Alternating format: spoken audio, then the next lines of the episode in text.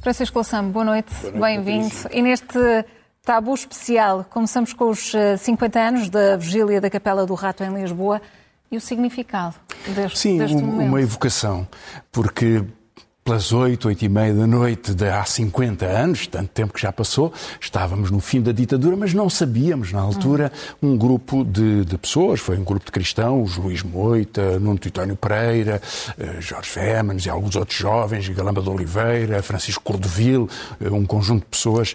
Eh, lançou eh, esta iniciativa de propor um jejum pela paz durante 48 horas. Não aconteceu assim, mas no centro da, da, da da Capela do Rato, no centro da, da, cidade. A primeira palavra foi dada por Conceição Moita, que já, que já morreu. Algumas destas pessoas já desapareceram também, o caso de Nuno Tetónio Pereira, o caso Francisco Pereira de Moura, que depois foi preso, uma pessoa notável neste contexto. Bom, mas este, este, este grupo tinha uma ideia que era eh, promover eh, a paz contra a guerra, que era a guerra colonial, um dos pilares da ditadura. E durante eh, essa noite, durante todo o dia seguinte até a hora de jantar, só na hora de jantar é que a polícia intervém, passam por aquela eh, sala centenas de pessoas, espalha-se pela cidade a notícia, isto mostrou uma fragilidade do regime e uma grande sensibilidade à questão mais importante de todos, a guerra colonial.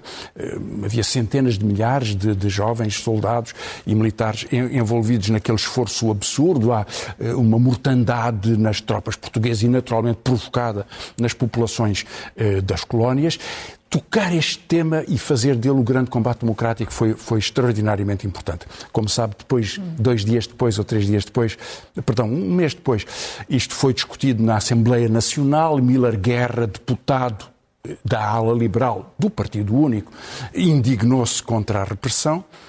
Uh, uns dias depois, Sá Carneiro demitiu-se por essa razão e Miller Guerra também. E uh, não, não sabíamos, mas um ano e meio depois uh, temos o 25 de Abril. Fica essa, essa evocação. Avançamos para uma, uma semana de tempestade política com esta crise no governo. A indemnização da TAP Alexandra Reis já levou a quatro saídas do governo. Este escândalo, professor, está longe de ter um ponto final? É, bom, terá um ponto. Um, ponto de exclamação quando houver remodelação do governo, suponho que na próxima terça-feira ou na hum. quarta de manhã, antes da discussão desta moção de censura, que ocorrerá eh, provavelmente na quarta-feira. Mas há algumas características que são. Eh, demonstrativas de um grande descontrole político ao longo desta semana. Eh, haver demissões à meia-noite dá um ar assim eh, soturno para todas estas crises políticas. É tudo muito estranho que durante umas horas, uns dias, alguns dos protagonistas essenciais da decisão política não falem. Falou o Presidente, que na verdade manteve a pressão uhum. sobre esta questão. O Primeiro-Ministro desapareceu, faz um comentário só poucas horas depois da demissão de Pedro Nuno Santos um, e um, vai-se esclarecendo uh, aos empurrões o caso dos 500 mil euros cuja legalidade ainda hoje não está esclarecida, visto que outras pessoas saíram da administração da TAP e não terão recebido uma indemnização. O próprio facto de haver uma regra, essa legal, mas absurda, de que quando uma pessoa é despedida, nomeadamente pode ser despedida por mau desempenho, uhum. mas recebe todos os salários até ao final do, do, do seu contrato, seria o tal milhão e meio de euros, portanto, eh, até se chegou a sugerir que era uma espécie de favor que nos faziam só eh, Alexandre Reis só levar 500 eh, mil euros. Tudo isto é estranhíssimo e acentua um grande desconforto com a gestão da TAP, um grande desconforto com a gestão do dossiê, um grande desconforto com este procedimento de casta, de corridas do, do, da administração de topo de empresas, de pagamentos milionários para outras empresas, depois para o governo, destes trânsitos, que mostram, aliás, muito pouca capacidade de escolha. Agora, isto já se traduziu por um facto político, esse de grande dimensão, que é a demissão de Pedro Nuno Pedro Santos. Santos. Eu acho que, devemos, que, que ele fez bem neste contexto, ele estava a ser muito desgastado razão pelo qual, aliás, António Costa, que o tem como um dos alvos principais do seu ataque político, não o queria deixar sair do governo, eh, mas foi de tal modo condicionado o contexto de Pedro Nuno Santos, que errou no dossiê da TAP em algumas circunstâncias, ehm, que eh, a herança dele creio que pode ser medida no tempo que vai ter para o debate sobre a sucessão e as alternativas ehm, para o futuro do Partido Socialista, ehm, que é um tempo longo, que Pedro Nuno Santos apostará que permite uma reconstrução da sua imagem, uma reafirmação como alternativa, sobretudo se o governo continuar a insistir em políticas de desgaste social e de confronto social, eh, mas deixa três, eh, três heranças. Uma muito positiva, que é porque ele porventura vai valorizar mais, que é a da, a do desenvolvimento da ferrovia, do voltar a arrancar uma ferrovia. Demorará algum tempo, mas isto é extraordinariamente importante, é estratégico, é muito inteligente e são grandes investimentos de boa qualidade. Em segundo lugar, da habitação que eu creio que é um fracasso. E, na verdade, eh, a promessa que em 2024, daqui a dois anos, estaria resolvido o problema de quem não tem casa em Portugal ou vive em condições totalmente eh, degradadas, sempre foi demagógico, nunca houve dinheiro para isso. E se houvesse qualquer medida que o governo toma com nómadas digitais, com eh, o favorecimento fiscal a não residentes, com vistos gold, dispara imediatamente contra qualquer eh, pequena medida que se vá tomando cumulativamente para construir habitação, porque faz subir os preços e reorganiza o mercado a favor de um, de um, de um extrato social com grande poder de compra e, portanto, que expulsa das cidades as, eh, as famílias. E o terceiro dossiê é este dossiê da TAP, que eu acho que será muito problemático sempre. A TAP será vendida agora mais facilmente, na verdade, daqui a pouco tempo será vendida, a Lufthansa parece ser a candidata mais importante. O assunto do aeroporto vai ser resolvido, porventura, como propunha Pedro Nuno Santos, mas eh, todo o esforço que foi feito para ter uma empresa estratégica como é a TAP vai se eh, esboroar num negócio que vai ser eh, apressado, eh, mal feito e estrategicamente prejudicial. E como fica esta, esta maioria absoluta? E se a remodelação governamental será cirúrgica para colmatar estas uh, saídas? Ou se devia ser aqui algo mais profundo e mais alargado? Eh, bom, é muito difícil dizer. É uma decisão muito pessoal do Primeiro-Ministro, que tem muito que ver com a sua estratégia política. Ele afirma sempre muito seguro das suas decisões, é sempre minimalista nas, nas, remodelações, já fez várias ao longo deste ano. Na verdade, a maioria absoluta é o poder governamental mais fragilizado, exceto na capacidade de decisão, mas perante a opinião pública, a exposição ao desgaste, a incoerência, a impreparação, a arrogância, esta, todos os tiques da maioria absoluta vieram tão rapidamente ao de cima como não nos lembramos no caso de outras maiorias absolutas. Ehm, e isto é um facto dos tempos que António Costa recusa perceber, porque está muito centrado no seu próprio, na sua própria força força. Um, se vai fazer uma remodelação mais ampla, era inteligente fazê-lo, certamente não será o Ministro das Finanças, que agora é o seu braço direito no governo e a sua aposta para a sucessão. Enfim, toda esta conversa que em 2026 se candidata é uma anedota de fim do ano, não tem nenhum sentido. É evidentemente em eh, Fernando Medina que ele vai, vai apostar numa situação Fernando mais Medina insegura. Não fica, não fica beliscado? Ele descartou é, responsabilidade, bom, ele, disse que não sabia. É, é, verdade que ele não fazia parte do governo na altura em que esta, que esta decisão é tomada, portanto isso é puramente factual, não não há outra volta a dar.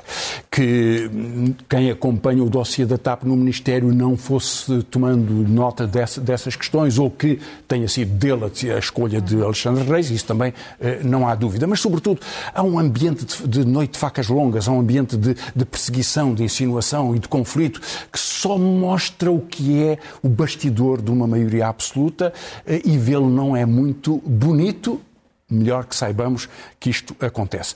Portanto, o que fará António Costa não sabemos. Ele tem uma vantagem na próxima semana, que é a moção de censura da Iniciativa Liberal, que lhe dá o a única, que é uma vantagem. É uma vantagem. É a única possibilidade que ele tem de alguma recuperação, se fizer antes, como terá que fazer a remodelação, chega ao Parlamento, perante um Parlamento em que a Iniciativa Liberal vai votar junto com o Chega. Ou seja, ele vai poder demonstrar, sem nenhum esforço, e em boas condições, porque o debate o favorece, mesmo que a situação seja tão difícil como a que ele tem, mas vai poder demonstrar que afinal a direita não se entende. Se não se entendem numa moção de censura, como é que poderiam ser um governo alternativo? É uma brincadeira essa ideia das eleições antecipadas, que evidentemente o Presidente nunca cogitou eh, poder convocar, não tem nenhum sentido. Mas ter só aqueles votozinhos da Iniciativa Liberal e do Chega juntos, a direita dividida, é sempre vantajoso para o PS e, portanto, é uma, é, um, é uma prenda que lhe foi dada por Coutrinho de Figueiredo. Um, e creio que isso, nisso, nisso não mudará. Agora, o Governo sai deste ano terrível, muito desgastado, sobretudo pela questão importante que é esta, nas questões mais decisivas, que são as questões da inflação, do poder de compra, da segurança das pessoas, do ponto de vista económico e do ponto de vista da estabilidade social, o governo da maioria absoluta está tão próximo de ser visto por muita gente como uma ameaça. E o Presidente da República, como é que termina este ano, tendo em conta a gestão que fez deste, deste processo, as declarações, as pressões? O Presidente fez tudo o que queria. Foi pressionando, conseguiu o que queria, creio até que ele vê como uma vantagem, verá como uma vantagem a saída de Pedro Nuno Santos ehm, e fica à espera daquilo que já não depende dele e que, naturalmente, seria o projeto de uma direita recomposta eh, sem o Chega, mas eh, o PSD está muito longe de chegar a essa situação. E, portanto, vamos aproximando deste esboroar da maioria absoluta com uma divisão da direita e veremos o que pode surgir no novo conflito social que será hum. dominante no próximo ano. E no próximo ano, antecipando já esses grandes eh, problemas para 2023, quais é que pode destacar? Bem, eh, eu acho que nós podíamos olhar para alguns deles, os grandes problemas são a inflação, é o desgaste social e o conflito social uhum. e a imprevisibilidade política. Portanto, a, a, creio que isto é, são as questões essenciais. No plano internacional há outras uh, questões importantes. Aliás, como hoje é o último, a última emissão de Tabu, uh, preparámos uma, uh, um apanhado breve de algumas das questões internacionais e nacionais que podem ser evocadas por estes momentos, alguns mais vamos ligeiros. Em revista. Vamos passar, passar alguns em revista, eles são mais de 400, hum. mas vamos olhar só para uma dúzia para deles. Os mais marcantes. Começamos pelo internacional, porque é a hum. guerra da, da Ucrânia, a invasão da Ucrânia, por Putin, e porque muita gente olhava para Putin como representando de alguma forma uma contrariedade para a expansão da NATO que ele afinal tanto favoreceu. E este momento, Zé, vai nos lembrar das melhores amizades Vamos de Putin. Recordar. Are you ideologically close to Vladimir Putin? I share at least a part of Vladimir Putin's economic vision, that's for sure. But it didn't start yesterday. The Front National has never changed its position on this subject. We welcomed the arrival of a government that didn't serve the apparatchiks, and which developed a patriotic economy. Euh, You've a certain admiration for him? Yes, I admire his cool head. Because there's a cold war being waged against him by the EU. Petit salon modeste du Kremlin qui sert à des rencontres informelles, mais les caméras sont bien là pour immortaliser l'instant. Marine Le Pen a enfin obtenu la rencontre censée lui octroyer sa stature internationale et elle a du mal à cacher son émotion. Merci Monsieur le Président de m'avoir accordé cette euh, entrevue. O que é que já estava aqui muito evidente? Bom, já está aqui muito evidente essas relações de Putin com a extrema-direita e este tipo de discurso belicista imperial. Agora, eh, nos outros eh, momentos, vamos olhar mais para como chegámos aqui, alguns problemas do nosso país. Eh, e o primeiro que vamos ver, já tem, é uma imagem já tem, já tem há alguns anos, quando Cavaco Silva era Presidente da República, e que nos mostrava como era olhada uma das questões mais importantes da vida portuguesa, que é os milhões de mulheres e de homens que são pensionistas em Portugal. Vamos ver esse momento também. A previsão é de que daqui a não muitos anos, mas com certeza depois de 2030, que as reformas passem a situar-se a um nível bastante superior aos 65 anos que até aqui se conheciam. Fala-se mesmo que perto de 2050 as reformas possam situar-se não muito longe dos 80 anos e de receber 1.300 euros por mês. Eu não sei se ouviu bem. 1.300 euros por mês. O que irei receber do Fundo de Pensões do Banco de Portugal e da Caixa de Alimentações quase certeza que não vai chegar para pagar as minhas despesas. Durante os meus 48 anos de casado, eh, eu e a minha mulher fomos sempre muito poupados. E fazíamos questão de todos, todos os meses colocar alguma coisa de lado. E, portanto, agora posso gastar Como, como percebeu Patrícia Cavaco Silva, referia-se a uma das pensões que recebe. E talvez isto nos dê uma ideia de como o poder olha para, para as pessoas, uma parte do poder, neste caso, hum. um ex-presidente da República. Agora, dos aspectos mais importantes dos últimos anos, e vamos ver três momentos de sobre isso, é eh, a crise financeira, a degradação da forma como eh, foram tratados dinheiros. Bom, aliás, hoje soubemos, ou ontem soubemos, que eh, a obra do metro de Lisboa vai custar mais de 200 milhões de euros, em dois anos subiu 40%. Enfim, 200 milhões são o que são. Mas como chegamos aqui pode ser explicado em parte pela eh, elite banqueira e pela forma como tratou com o sistema político. Podemos ver um primeiro apontamento sobre Ricardo Salgado.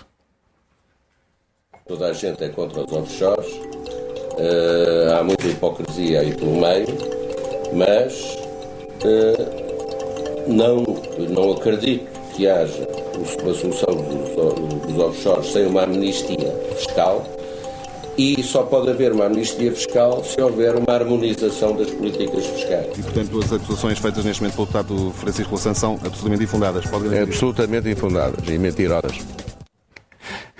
O recado estava dado para que se mexesse nos offshores, o que eles lá terão escondidos era preciso uma amnistia fiscal.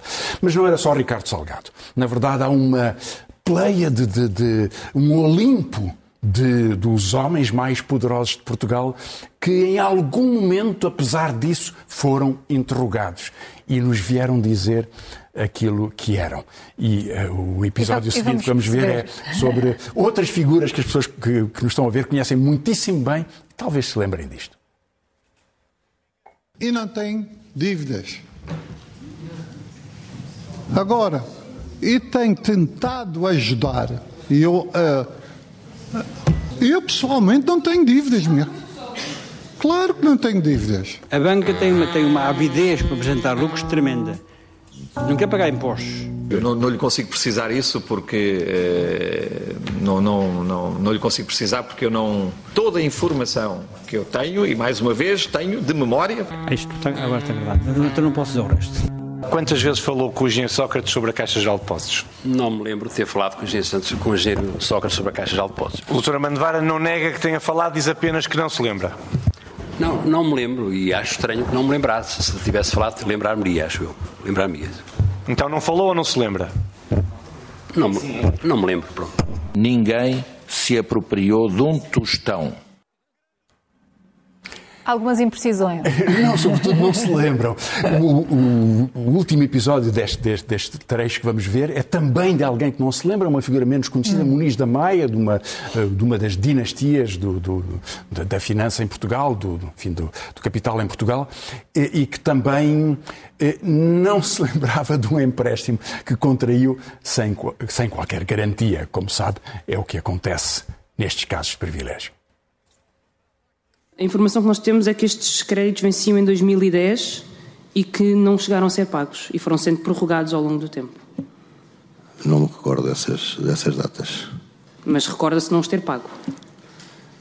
A certa altura ficou tudo dentro do, digamos, das mesmas condições.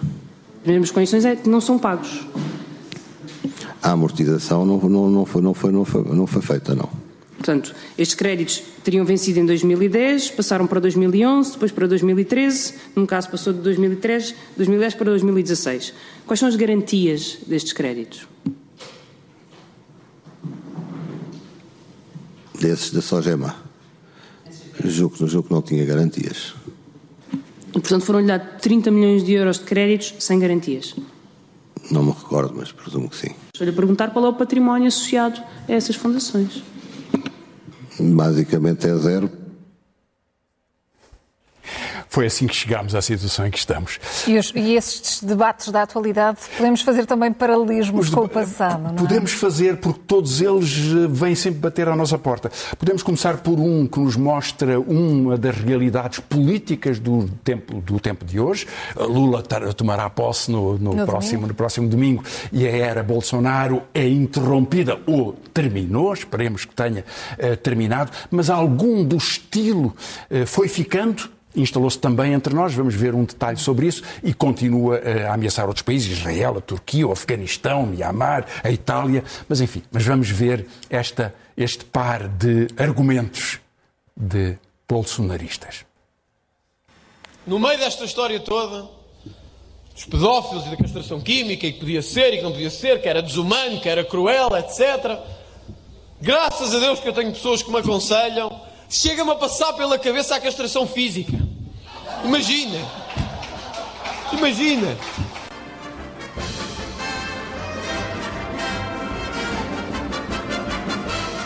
Temos uma porcaria de uma Constituição ao se referir a direitos humanos. Não há pena de morte aqui. O cara não teme nada, não há prisão perpétua. O canalha nem precisa trabalhar. Fica sugando o Estado no tempo que está detido.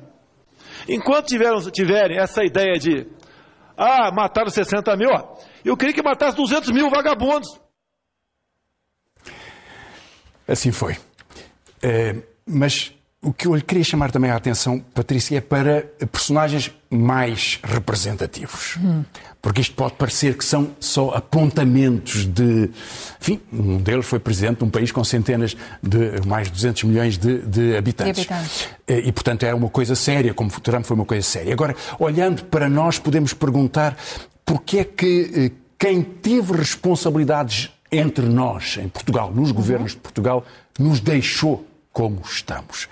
Vamos ver primeiro Passos Coelho e depois António Costa. Passos Coelho prometia-nos sempre a solução naquele ano, se não no ano seguinte. Um ano de viragem económica para o país. Nós não só estamos a cumprir o memorando de entendimento, como em 2012 firmaremos inequivocamente um tempo de viragem, um ano de viragem e de confirmação de viragem em matéria de disciplina financeira. Temos a expectativa de que este ano se assista à viragem do ciclo de retração económica. Nós contamos até ao final do ano ter eh, uma viragem na eh, tendência económica. 2015 é o momento de viragem na recuperação dos rendimentos. Uma expectativa de que 2016 possa ser um ano de maior crescimento económico, os atuais governantes removem políticas de austeridade, porque isso é possível. E é possível porque nós fomos bem-sucedidos. Essa é a prova dos nove sucessivos momentos de viragem. Sucessivas viragens, podemos ficar tontos com tanta viragem. Agora, chegamos a, a este ano 2022 e temos uh, o monstro da inflação, da inflação, que corrói os rendimentos. O que vamos ver é como é que essa inflação foi interpretada, não só no princípio, mas mesmo há dois meses atrás, como se explicava o que ela representava e o que não se podia fazer, que era recuperar os salários, porque eles poderiam criar a inflação, que afinal já existia. O Banco Central Europeu continuou a insistir, afirmava nessa altura e insistiu depois que nós estávamos perante um fenómeno temporário e transitório. Só, só não viu quem não E quis. nós, José Gomes Ferreira, eu tenho Mas... a humildade de funcionar na base das melhores previsões que existem. Quanto à inflação, Todas as instituições internacionais, não há uma, e mesmo as nacionais, prevêem que este fenómeno seja um fenómeno transitório e temporário ao longo deste ano. Basta ver as previsões do Banco Central Europeu, do Banco de Portugal, o que consta do nosso próprio programa de estabilidade, todos indicam um ponto. Este ano é um ano onde a inflação não tem continuidade no ano seguinte e é, portanto, um problema eminentemente transitório. Percebem? E assim ficou, ficou claro também. E é? assim ficou claro. Tínhamos um outro apontamento, mas uh, vamos ver, uh, estamos, estamos, muito próximo da conclusão, vamos ver uh, as palavras simpáticas de um dos espectadores do Tabu, que é Luís Montenegro. Eh, Luís Montenegro era um, um, acompanhava com atenção este hum. programa, exagerou um pouco no que ele poderia representar, mas vamos, em mas homenagem esse, esse a, a todos os espectadores e espectadoras, enfim, dar a palavra a um deles. O PS é hoje mais bloquista do que socialista. Seja na ação interna, onde é mais flagrante, seja no discurso europeu, onde é mais dissimulado, este PS é mais de Louçã do que é de Mário Soares. Quero daqui tirar o chapéu a Francisco Louçã. Ele foi de facto inteligente. Em vez de combater o centrismo do PS no Parlamento, saiu de cena. Doutrinou uma grande parte dos dirigentes socialistas, em especial os chamados jovens turcos, que por lá andam e mandam. E agora até atingiu a sua ideia máxima, que é tentar doutrinar o país na televisão, na rádio e nos jornais. Quero que saibam que não vou abandonar o combate. Vou fazê-lo noutro espaço, noutro local. Na rádio, na televisão, porventura, nos jornais. Prometeu não, não abandonar esse, esse, esse cá, combate. E cá está.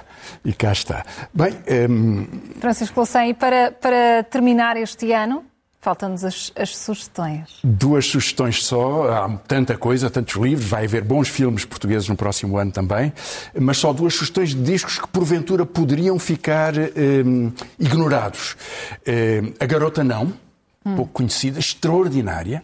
2 de Abril, é um disco maravilhoso que está, enfim, numa. numa eh, que- de um- uma cantora que, e autora que começou a ser muito eh, divulgada agora, e de Bloom, eh, JP Simões, assina Bloom, Draft Moon, dois discos que podem não estar no centro dos, eh, dos mercados e das, das, das projeções, mas que são grandes obras para quem gosta música. Ficam essas eh, sugestões, professor, e foram nove anos de, de tabu. Eu não estive consigo desde, desde o início, Mas é muito foi um enorme gosto e Foi um um enorme privilégio gosto poder eh, partilhar este espaço e conduzir este comentário consigo. E para a conclusão, quer, quer nos deixar uma Eu- eu- mensagem. Eu, também, enfim, deixe-me só dizer que foi um enorme prazer. Isto dá, eh, implica um trabalho de muitas pessoas, desde enfim, as que estão aqui na imagem, no som, as que estão na regia, estão na produção, no grafismo, eh, jornalistas que ajudam a, pesquisa- a pesquisar estes, estes momentos zen, que mu- muitas vezes são imagens muito difíceis de encontrar, enfim, mas cá, cá estivemos e estar consigo foi também um enorme gosto ao longo destes anos. Foi, foi um prazer e foi uma honra. Eh, para, para terminar, eh, uma recordação também de um momento zen. É, é um momento um bocadinho especial porque foi uma evocação de um, de um amigo, de uma grande figura da cultura portuguesa. Enfim, morreu agora António Mega Ferreira, também um escritor de grande, de grande mérito. Eh, mas neste caso tratava-se da evocação de um, de um cantor, de José Mário Branco, eh, pela voz de um dos seus amigos pessoais, também um gigante da música portuguesa, a Camané. E, eles, e ele canta, eh, do José Mário Branco, um dos melhores poemas da música portuguesa, tão adequado aos tempos de hoje, que é a Inquietação. A Nós podemos eterna, acabar com ele. a eterna inquietação vai, vai fechar este tabu. Professor, foi um gosto uma vez mais. Prazer, Boa foi noite e bom ano. Para si também.